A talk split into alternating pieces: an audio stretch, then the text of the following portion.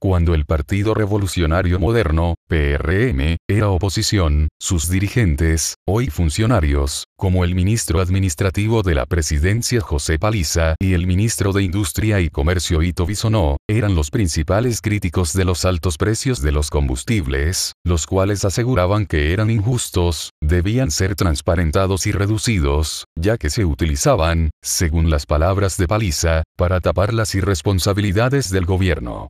Su discurso crítico a la gestión del Partido de la Liberación Dominicana, PLD, cuestionaba la poca transparencia en la fórmula utilizada para calcular la cantidad a pagar por un galón de combustible, sin embargo, estando el poder, el PRM no la ha transparentado. Durante los primeros cuatro meses del gobierno de Luis Abinader una de las principales críticas a su gestión ha sido por las constantes alzas de precios en los combustibles. En la semana del 15 al 21 de agosto, el GLP presentó un precio de RD 111 dólares y 80 centavos por galón. Y en esta semana del 26 de diciembre del 2020 al 1 de enero del 2021, presenta un precio de RD 122 dólares y 70 centavos por galón, para un alza de RD 10 dólares y 90 centavos pesos. La gasolina premium aumentó RD 10 dólares y 60 centavos pesos, de RD 206 dólares y 60 centavos a RD 217 dólares y 20 centavos.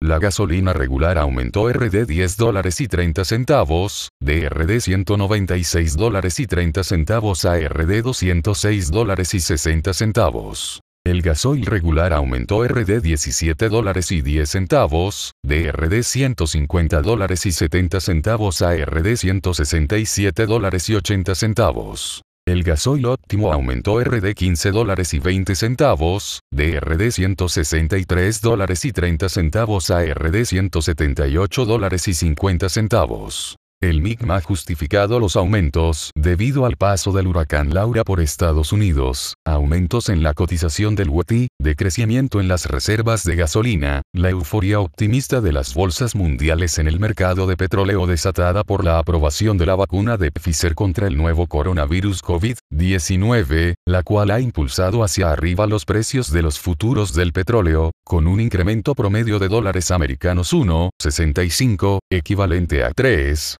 8% con relación a la semana y también el arranque de las vacunaciones masivas contra el letal virus en diferentes partes del mundo y una incertidumbre global por la nueva cepa del COVID-19 detectada en Reino Unido, lo cual ha sido objeto de críticas y burlas por parte de los usuarios de las redes sociales.